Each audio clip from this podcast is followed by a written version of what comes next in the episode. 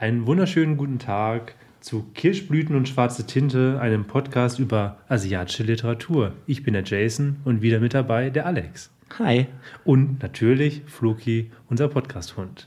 Der darf nie fehlen. Der darf nie fehlen, das stimmt. Tut er auch nicht. ähm, und zwar mitgebracht haben wir euch heute ähm, Eigenwetter von Nane Aoyama. Die Übersetzung ist gemacht worden von Katja Bousson. Das Ganze ist herausgekommen im Kass Verlag, hat 156 Seiten, ist herausgekommen in Deutschland 2015, in Japan aber schon 2006. Es geht um Chizu, die 20 Jahre alt ist, die in die Großstadt Tokio zieht zu einer entfernten Verwandten, zu Ginkgo, die 70 Jahre ist, also ziemlich genau 50 Jahre Altersunterschied hat. Und es geht darum, einfach ein Jahr im Leben von Chizu, angefangen im Frühling. So sind auch die Kapitel dann gegliedert: Frühling, Sommer, Herbst und Winter. Und das letzte Kapitel vor dem Frühling? Genau. Warum geht sie nach Tokio? Sie geht nach Tokio, weil einerseits ihre Mutter, also Shizus Mutter, ähm, kriegt ein Jobangebot in China und schlägt ihrer Tochter natürlich vor, ob sie mitkommen möchte. Shizu möchte aber nicht. Sie möchte sich erstmal so ein bisschen selber finden, was auch so eigentlich so der zentrale Thema des Romans ist, sich selber zu finden. Und sie hat keine Lust an, direkt anfangen, anzufangen zu studieren. Also geht sie nach Tokio in die große Stadt und ja, dümpelt erstmal so ein bisschen vor sich herum. Ja, genau. Denn das erste Kapitel ist so aufgebaut, dass sie sich einen Job dort sucht. Aber das eigentliche Wichtige ist, dass sie halt da ankommt bei der Ginkgo. Und an dem Tag, wo sie ankommt und da reinkommt, stellt sie sich noch nicht mal vor. Das fand ich schon super spannend, dass man sich gar nicht vorstellt, wenn man irgendwo reinkommt. Aber auf jeden Fall ist dann das erste Kapitel mehr so ein Abtasten der beiden, wie man denn halt zusammenleben kann. Ja, man merkt auch direkt, dass ähm, ja, Shizu noch nicht so genau weiß, wo es hingeht. Ähm, sie ist auch ziemlich herablassend gegenüber Ginkgo. Das merkt man schon sehr schnell dass sie nicht auf den Mund gefallen ist, einerseits in ihren Gedankengängen, aber auch wenn sie es halt herausspricht. Ja, genau, und wir kriegen ja auch nur ihre Gedanken mit, da das Buch halt aus der Ich-Perspektive geschrieben ist.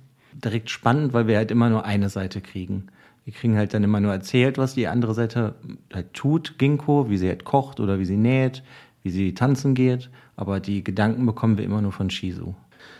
Ja, am Anfang ist es so, dass Shizu, nachdem sie dort angekommen ist, erstmal so ein bisschen durch Tokio schlendert, sie noch nicht genau weiß, was sie überhaupt machen möchte, sich dann aber einen Job sucht und zwar als Hostess. Und genau, da jetzt erstmal so ein bisschen anfängt zu arbeiten, ihre Erfahrungen zu machen und ja. Ja, aber da merkt man ja direkt schon daran, dass die sehr unsicher ist, was sie überhaupt in ihrem Leben haben möchte. Denn das, was die Mutter möchte, dass sie studieren geht, das will sie ja nicht. Also denkt sie sich, dann gehe ich halt arbeiten, um selber mein Geld zu verdienen und eine eigene Wohnung zu haben. Das ist so ungefähr das Ziel, was ihr vor Augen schwebt. Aber es ist halt nicht so einfach, das umzusetzen. Deswegen auch der erste Job, den sie dort findet als Hostess. Dann wird noch eine andere Person erwähnt im ersten Kapitel und das ist ihr Freund. Zudem finde ich, hat sie direkt eine ganz seltsame Beziehung, die sie auch beschreibt. Das ist sowieso total merkwürdig zwischen den beiden, weil die beiden sich zum Beispiel auch selten sehen und wenn sie sich sehen, dann ist, sitzt der, ihr Freund einfach nur auf der Couch. Und sie, spielt Videospiele. Und spielt ja. Videospiele. Sie beachten sich nicht wirklich. Ähm, Geschlechtsverkehr haben sie beiden auch nicht wirklich. Da sagt sie auch, dass sie bei einem von drei Malen oder vier Malen einfach immer sagt Nein. Ja, und genau. Das finde ich ist halt auch schon generell eine komische Angabe von ihr selber. Ja, also generell finde ich das, also einerseits ist es merkwürdig, andererseits ist es so ein bisschen ähm, skurril, wie ihre Danken, Gedankengänge sind, aber auch das macht, finde ich, so ein bisschen auch dieses Buch aus, weil Shizu bewegt sich halt komplett weg von der Norm. Also sie möchte nicht studieren, sie möchte nicht dem normalen, üblichen Werdegang gehen, sondern ja, sie möchte erstmal anfangen zu leben, aber sie weiß noch nicht so genau, wie das Leben halt aussehen wird. Ja, genau, das ist für sie halt auch, glaube ich, sehr schwer, überhaupt zu wissen, wie sollte man leben. Das Beispiel, was ihr dann bekommt, ist Ginkgo und das ist halt eine Oma. also weil sie so alt ist, weil sie 70 ist, das wird sie halt Oma genannt. Und die genießt halt sozusagen ihr Leben, auch wenn Shizu denkt, dass wenn man alt ist, wartet man eigentlich nur noch auf den Tod. Und das ist ja auch sehr krass, dass sie das direkt so sieht, weil für sie haben alte Leute überhaupt keinen Sinn mehr in ihrem Leben. Hey, ja, ich finde ich find sogar dieses Betiteln als Oma und dann kommt noch ein alterer, älterer Herr vor, der ist dann der Opa, finde ich schon eher sogar herablassend, wie die Shizu das halt die betitelt, weil man merkt wirklich, dass sie überhaupt keinen Respekt hat. Sie denkt wirklich, und so sind auch ihre Gedankengänge, die sind alt, die werden eh bald sterben. Ähm, es ist wirklich teilweise sehr hart, wie sie auch denkt. Ähm, aber eigentlich gibt es gar keinen Grund dafür, weil die Gingo ist eine total freundliche Person, sehr liebenswert, sehr höflich, versucht auch immer irgendwie zu helfen und gleichzeitig, ja, sie ist halt schon älter, sie ist jetzt 70, knapp über 70 und sie lebt aber ihr Leben noch. Sie lebt es total frei, sie hat auch noch Spaß am Leben und das ist ja eigentlich eine total schöne Sache. Darum verstehe versteht man noch nicht so ganz genau, warum Shizu denn so eine Abneigung gegen sie hat. Nee, also so wirklich ganz verstehen tue ich das am Ende des Buches auch nicht. Na. Aber was man vielleicht noch erwähnen könnte, ist, dass Ginkgo schon immer der Anlaufpunkt war für die Verwandten, die nach Tokio kommen, dass sie dann immer übergangsweise halt bei ihr gewohnt haben, denn sie wohnt direkt neben einem Bahngleis. Genau, und dadurch, dass sie an einem Bahngleis wohnt, ähm, kommt es dann dazu, dass Shizu dann auch einen, ihren zweiten Job findet. Und zwar als Verkäuferin an dem Bahnhof. Und dort lernt sie dann auch einige neue Leute kennen und sieht einen jungen Mann in ihrem Alter und verliebt sich direkt beim ersten Blick Hals über Kopf in ihn. Genau, und dann ist ja auch ihr Plan, dann halt später sozusagen mit ihm zusammenzukommen, was sie halt auch irgendwann schafft. Aber da muss man vielleicht noch vorher erwähnen, dass ihre erste Beziehung, da die halt so komisch war, ging die auch so komisch zu Ende. Das heißt, sie ist irgendwann ihren Fre ersten Freund besuchen gegangen und da kommt sie dann rein und da saß dann halt einfach ein halbnacktes Mädchen. Deswegen war dann wohl die Beziehung vorbei, weil er sie halt betrügt. Und so sucht sie sich dann halt den nächsten, wie du heute schon sagtest. Ja, aber da ist die Beziehung, finde ich, bei ihrem zweiten Freund sind sie, das ein bisschen normaler, zumindest am Anfang, weil die halt auch Sachen unternehmen, beziehungsweise ihr neuer Freund halt auch sie zu Hause besuchen kommt und sie essen dann mit Ginkgo zusammen. Aber sie führen irgendwie nie wirklich richtige Unterhaltungen. Im Endeffekt läuft es dann auch darauf hinaus, nur dass man sozusagen Zeit zusammen verplempert und dann irgendwann vielleicht noch Sex hat. Und Essen. Das ist anscheinend ja. wichtig. Aber ich finde, dass die ganze Beziehung schon auch sehr schön beschrieben auch anfängt. Die beiden nähern sich und ja, es ist wirklich ein schöner Anfang einer Liebesbeziehung und einer, ja, einer Liebesgeschichte, die dann aber relativ abrupt dann auch endet, wenn die beiden halt dann zusammen sind und dann kommt auch sehr schnell Normalität auf und ja, und dann wird diese Beziehung aber ähnlich kalt wie dann auch zu der Beziehung, die Shizu vorher mit ihrem Ex-Freund dann gehabt hatte. Ja, also da merkt man dann ja auch schon einfach daran, dass sie auch sie weiß halt selber auch noch nicht mal, wie sollte man richtig eine Beziehung führen. Und da kommt man dann halt zu einem Punkt, sie redet mit Ginkgo über viele Sachen, was auch ein etwas ist, was man eher hervorheben muss in dem Buch, sind die Dialoge, die sind wirklich hervorragend geschrieben. Auch wenn generell in der Geschichte jetzt nicht so viel passiert. Auf jeden Fall in den Dialogen, die sie halt dann mit Ginkgo führt, werden auch immer wieder Sachen angesprochen, aber Ginkgo ist jetzt nicht so, als würde sie ihr die besten Ratschläge geben, sondern eigentlich eher gar keine Ratschläge sondern sie erzählt dann vielleicht einfach nur was von sich. Sie lässt sie einfach machen, was natürlich teilweise auch gut ist, finde ich, weil man, weiß ich, man kann der Jugend vielleicht nicht direkt vorschreiben, was sie tun soll. Und ja, sie versucht in irgendeiner Form sie zu unterstützen, in der Form, dass sie halt, ja, ihr nicht vorschreibt, was sie tun soll, ihr keine Gedanken in den Kopf legt, sondern sie einfach machen lässt und wenn halt Shizu zu ihr kommt, mit ihr reden möchte, dann reden sie halt über irgendetwas.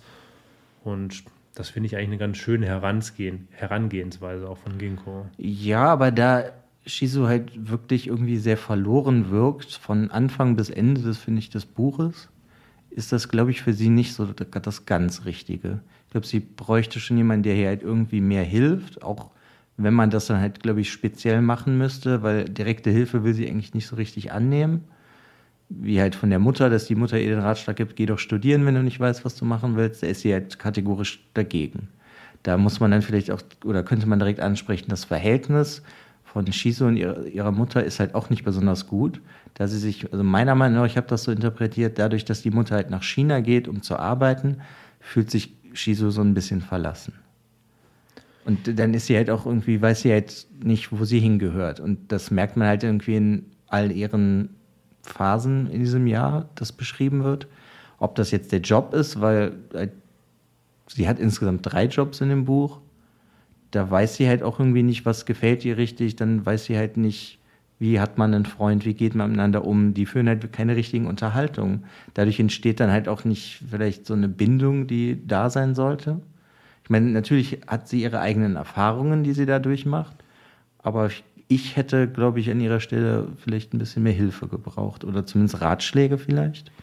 Ja, die Hilfe von der Mutter bekommt sie ja wirklich überhaupt nicht. Die Mutter ist in China, kommt, glaube ich, im Buch zwei oder dreimal, die sie dann halt, ja, sie kommt sie halt besuchen. besuchen kommt.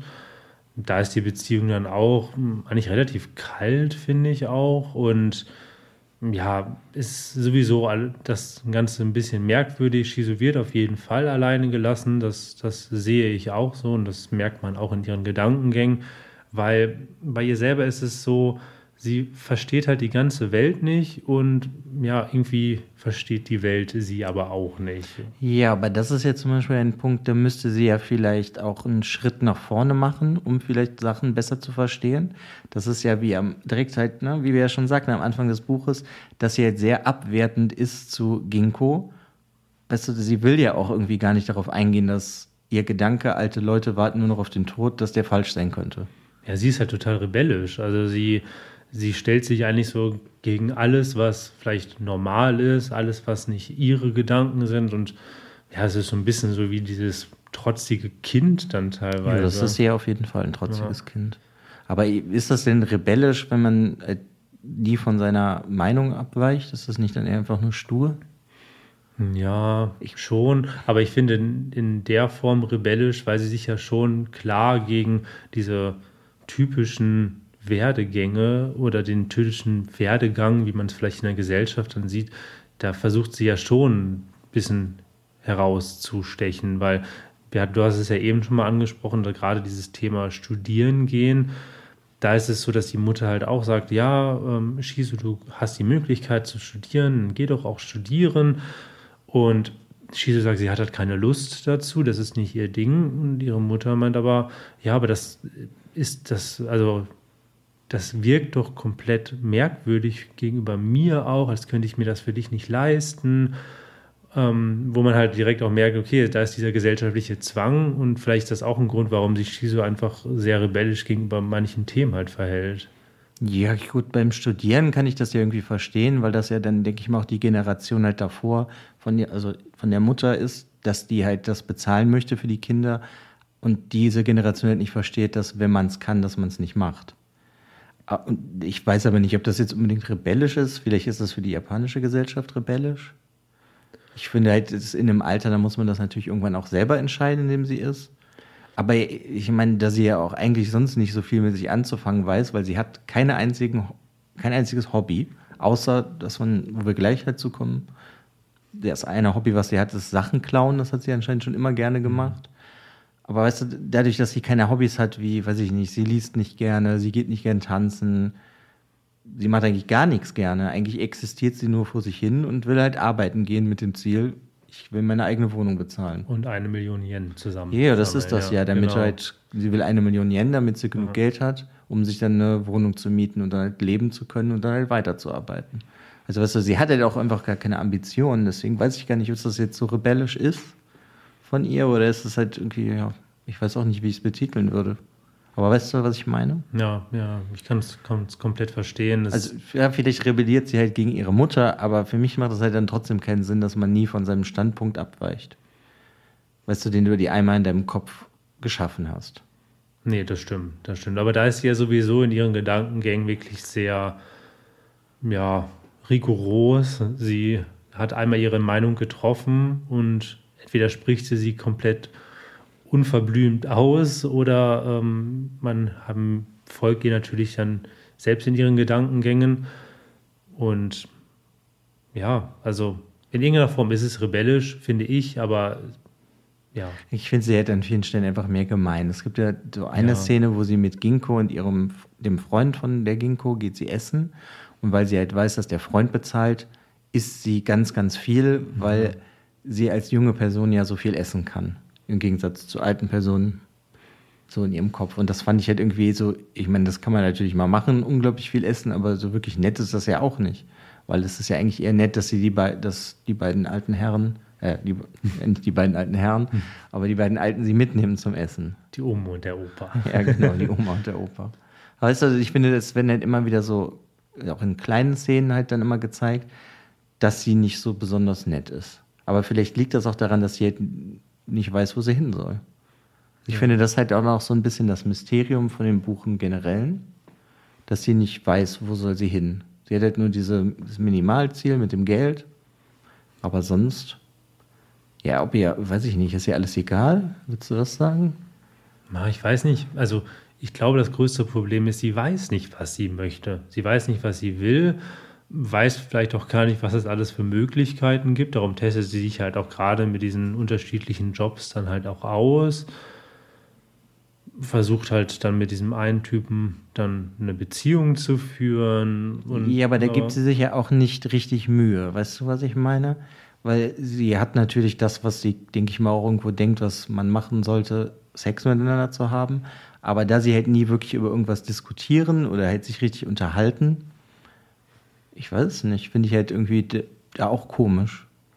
Ja, das ist auf jeden Fall komisch. Ich muss auch sagen, ich wenn sie halt, wenn man zum Beispiel nur in ihren Gedankengängen ist, in ihrem Kopf, wenn sie zum Beispiel durch die Straßen geht und kritisiert irgendetwas oder versteht etwas nicht, da finde ich mich dann teilweise in manchen Gedankengängen total wieder.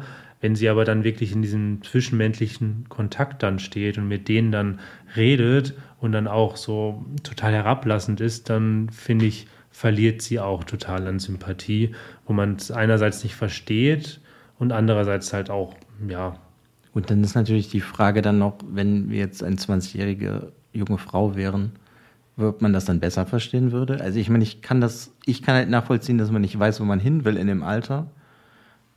Aber viele Sachen gehen mir ja trotzdem verloren bei mir. Was, also das mit diesem unfreundlich sein und dann, ja, vielleicht kann man ja jetzt mehr darauf eingehen, auf dieses Klauen. Mhm. Das macht sie von Anfang an und eigentlich immer wieder. Sie geht, wenn Ginkgo schläft, in das Schlafzimmer von ihr und klaut Sachen aus der Vitrine. Dabei ist es aber wichtig zu sagen, sie klaut nur Sachen, die unscheinbar sind, damit derjenige das vielleicht nicht direkt merkt oder gar nicht bemerkt, weil sie auch so eine Sammlung hat von einem Schuhkarton, wo sie schon ihr ganzes Leben lang immer irgendwelche Sachen mal geklaut hatte mhm. und sie im Endeffekt diese Sachen wie so wie Erinnerungen in, dieser, in diesem Schuhkasten sammelt. Ja, das er hat mich sehr so, wenn man jetzt von Filmen oder aus Dokumentationen bei Serienmördern, die haben auch immer so eine Sammlung an Sachen, die sie behalten. Das hat mich irgendwie halt so ein bisschen daran erinnert. Aber weil das ist ja auch so, ich, sie klaute ja einfach Sachen, ohne dass sie die irgendwie gebrauchen könnte. Und das macht sie jetzt später auch bei dem Freund der Oma, dem klaut sie auch Sachen. Ja, da sind das halt mehr dann Bonbons und so, weil sie halt nur in seiner Tasche wühlen kann. Oder ihren Freunden klaut sie auch Sachen.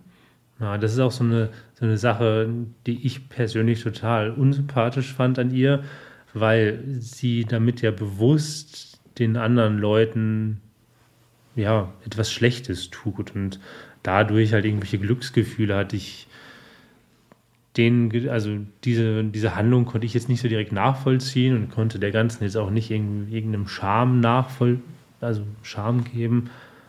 Aber. Also ich fand es ja. schon sehr so gut beschrieben, wenn sie dann, sie klaut auch so eine russische Puppe. Hm, ja, stimmt. Ich habe wieder den Namen davon vergessen, die halt so immer so Kopien, kleinere davon da drin sind und die stellt hm. sie dann halt auch auf für sich und wo sie sie wieder einpackt und ihren Schuhkarton tut, aber ja. ja.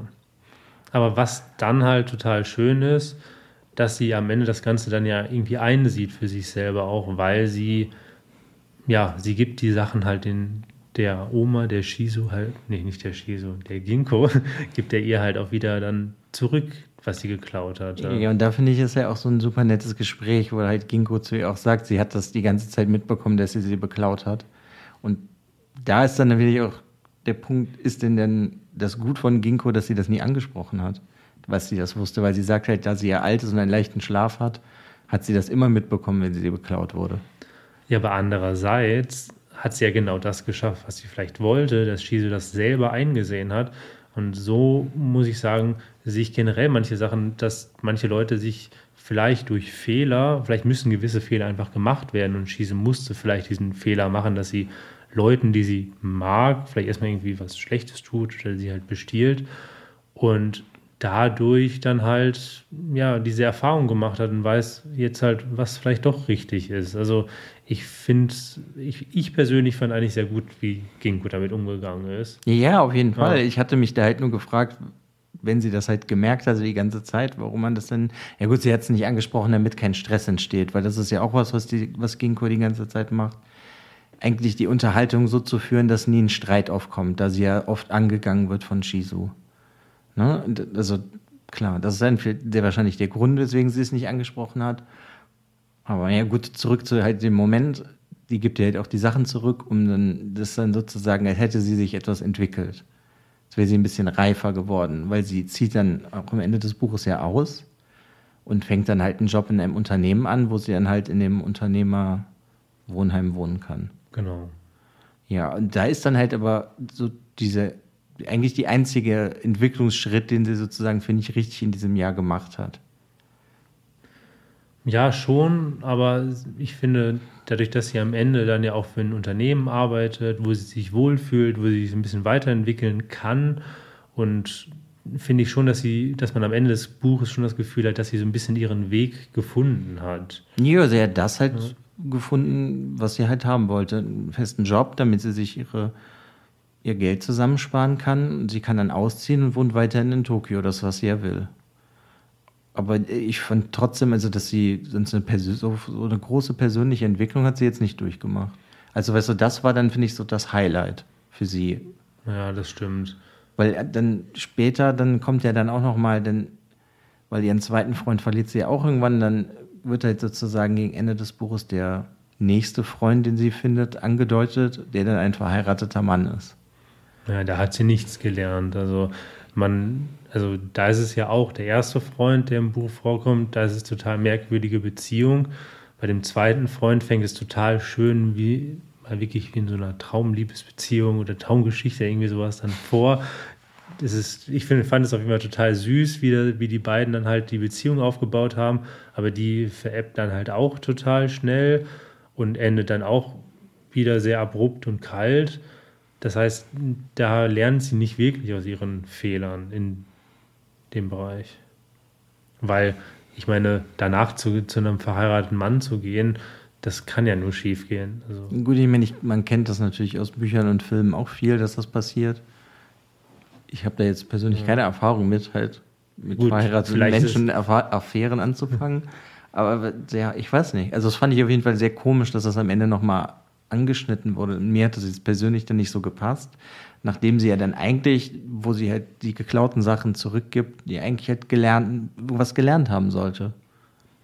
Also fand ich komisch, weil eigentlich fand, hat sie ja gelernt, dass alte Leute nicht nur warten darauf, dass sie sterben. Und dass man halt auch, wenn man alt ist, ein schönes Leben führen kann. Ja. Auch wenn das halt vielleicht nicht dem Ideal der jungen Leute entspricht, weil man halt viel kocht, viel strickt tanzen geht, essen geht und sonst nichts macht. Wobei ich genau da zum Beispiel die Auswahl von den beiden Charakteren von der Shizu, die halt am Anfang ihres Lebens steht, und Ginkgo, die halt so ihren Lebensabend verbringt. Ich fand diese Auswahl von den beiden Charakteren total toll, weil die sich total ergänzen, weil einerseits merkt Ginkgo halt, wie schön es ist, wieder jung zu sein, nimmt also auch den Vorteil dabei raus, von Shizus Situation, dass hier noch alle Wege offen stehen. Shizu ähm, ist aber teilweise so ein bisschen neidisch gegenüber Ginkgo, weil sie sagt, okay, du hast deine, du hast deine Entscheidung getroffen, du hast dich jetzt auf einen Lebensweg bewegt du kannst jetzt einfach leben, du musst halt keine Entscheidungen treffen. Und das fand ich da zum Beispiel total schön. Das finde ich auch ein, ein total starker Punkt bei diesem Buch, dieser Gegenüberstellung von den Charakteren wie sehr man, wie zum Beispiel alt und jung voneinander noch lernen können. Hm, ja, das finde ich eigentlich auch.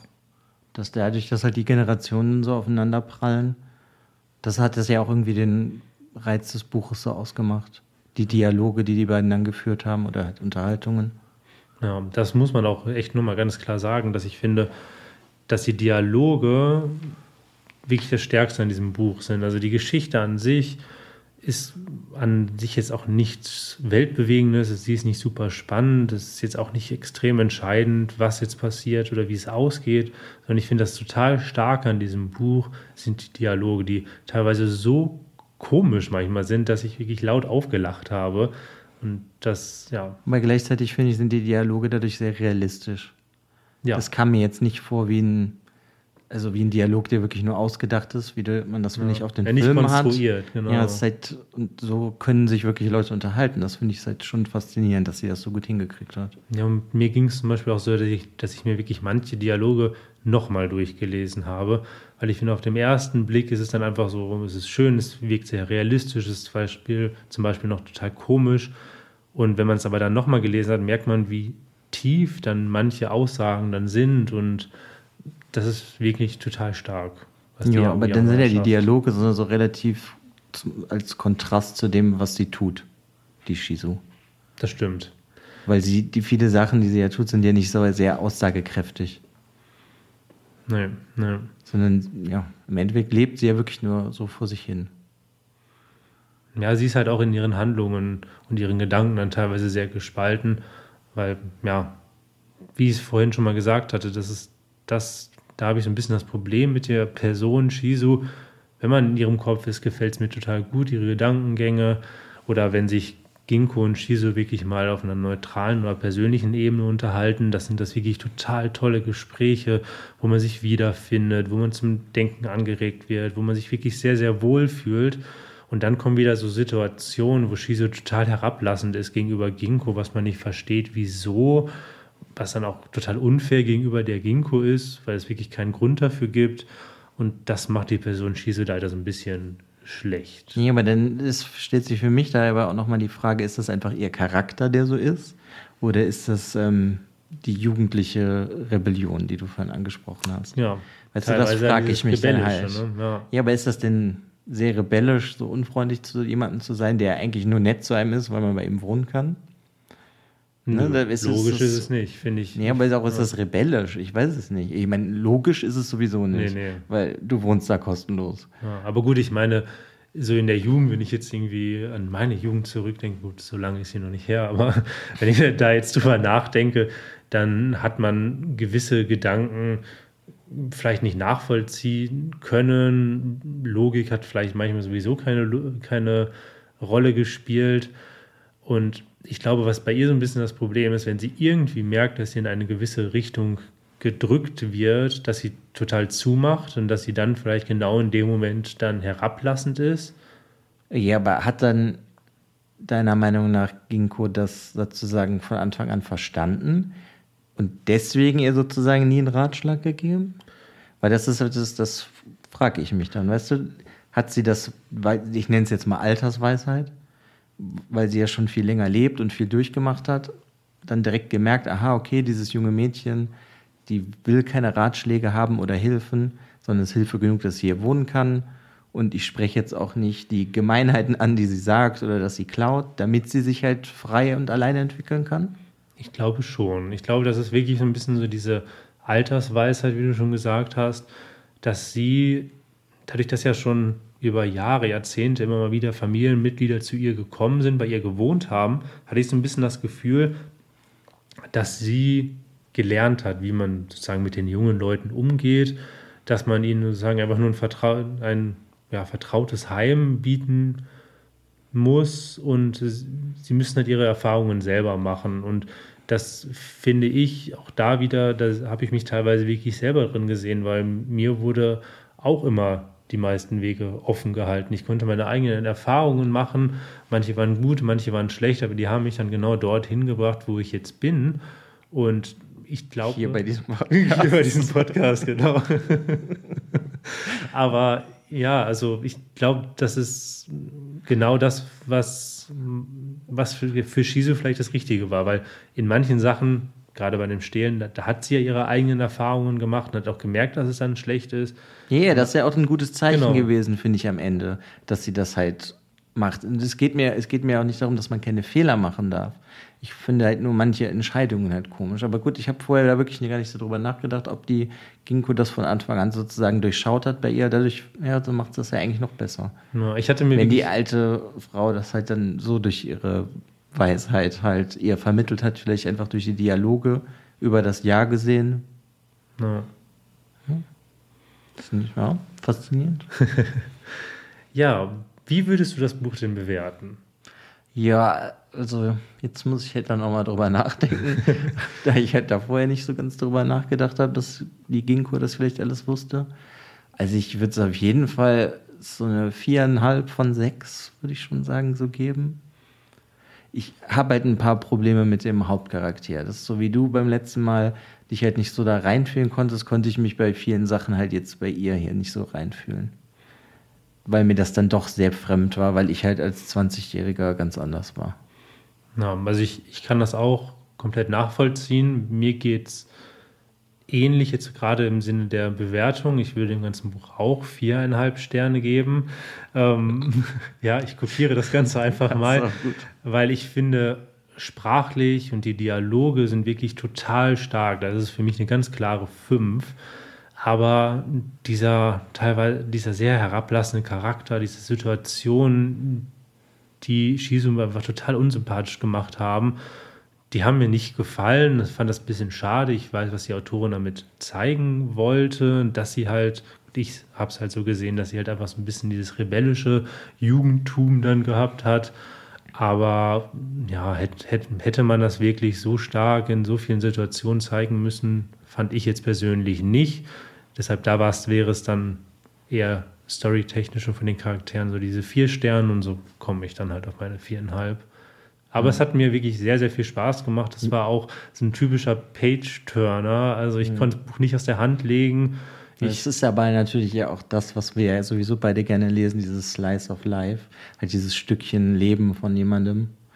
Das, das liest sich halt so super runter. ja, Und also da es muss man auf jeden also ja, so geht's mir. Ich hätte gern mal so einen längeren Roman von der Autorin, weil ich super gespannt wäre, wie dann wirklich mal ein langer Roman wird. Sagen wir mal so 300, 400 Seiten. ja, Das finde ich jetzt halt spannend. Weißt du, wenn du die Geschichte halt noch weiterentwickelst, also, äh, also eine Geschichte als halt nur dieses eine Jahr oder wie auch immer. Ne? Und Also ich, da ist auf jeden Fall super krasses Potenzial. Da bin ich jetzt total gespannt drauf, wenn das dann mal bei uns rauskommt. Ja, es, ist, es ist ja auch eine sehr junge ähm, Autorin und man muss ja auch dazu sagen, der Kass Verlag hat auch noch ein weiteres von ihr veröffentlicht. Das ist Bruchstücke, das sind Kurzgeschichten, die du schon gelesen hast, ich jetzt noch nicht. Ähm, hat mir aber auf jeden Fall, nachdem ich das jetzt gelesen hatte, habe ich da auf jeden Fall sehr großes Interesse daran, das auch mal zu lesen. Ja, aber da ist ja genau dasselbe für mich. Ich hätte halt lieber gern einen längeren Roman als dann halt Kurzgeschichten, weil in den Kurzgeschichten kommt für mich das halt auch super rüber, die Dialoge. Aber da ist die, das, was halt passiert, natürlich viel kürzer, weil es halt eine Kurzgeschichte ist. Ja.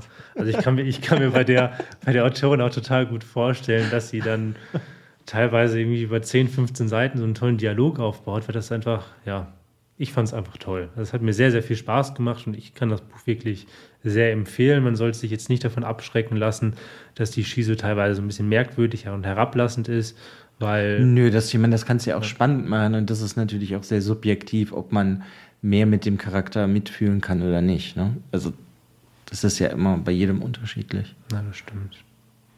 Also ich kann es auch auf jeden Fall nur weiterempfehlen. Man sollte sich sowieso bei den meisten Sachen selber seine Meinung bilden. Ja. Nicht zu sehr auf die Meinungen anderer achten. Das sowieso nicht. Gerade So bei wie Büchern. unsere. so wie unsere, ja, genau. Ob es euch jetzt gefällt oder nicht, was wir hier bereden. Aber ja, bildet euch eure eigene Meinung. Und ja, vielen Dank, dass ihr zugehört habt. Ja, macht's gut. Und bis zur nächsten Folge. Tüdelü. Das müssen wir rausschneiden. Ich habe irgendwie komplett den Faden verloren.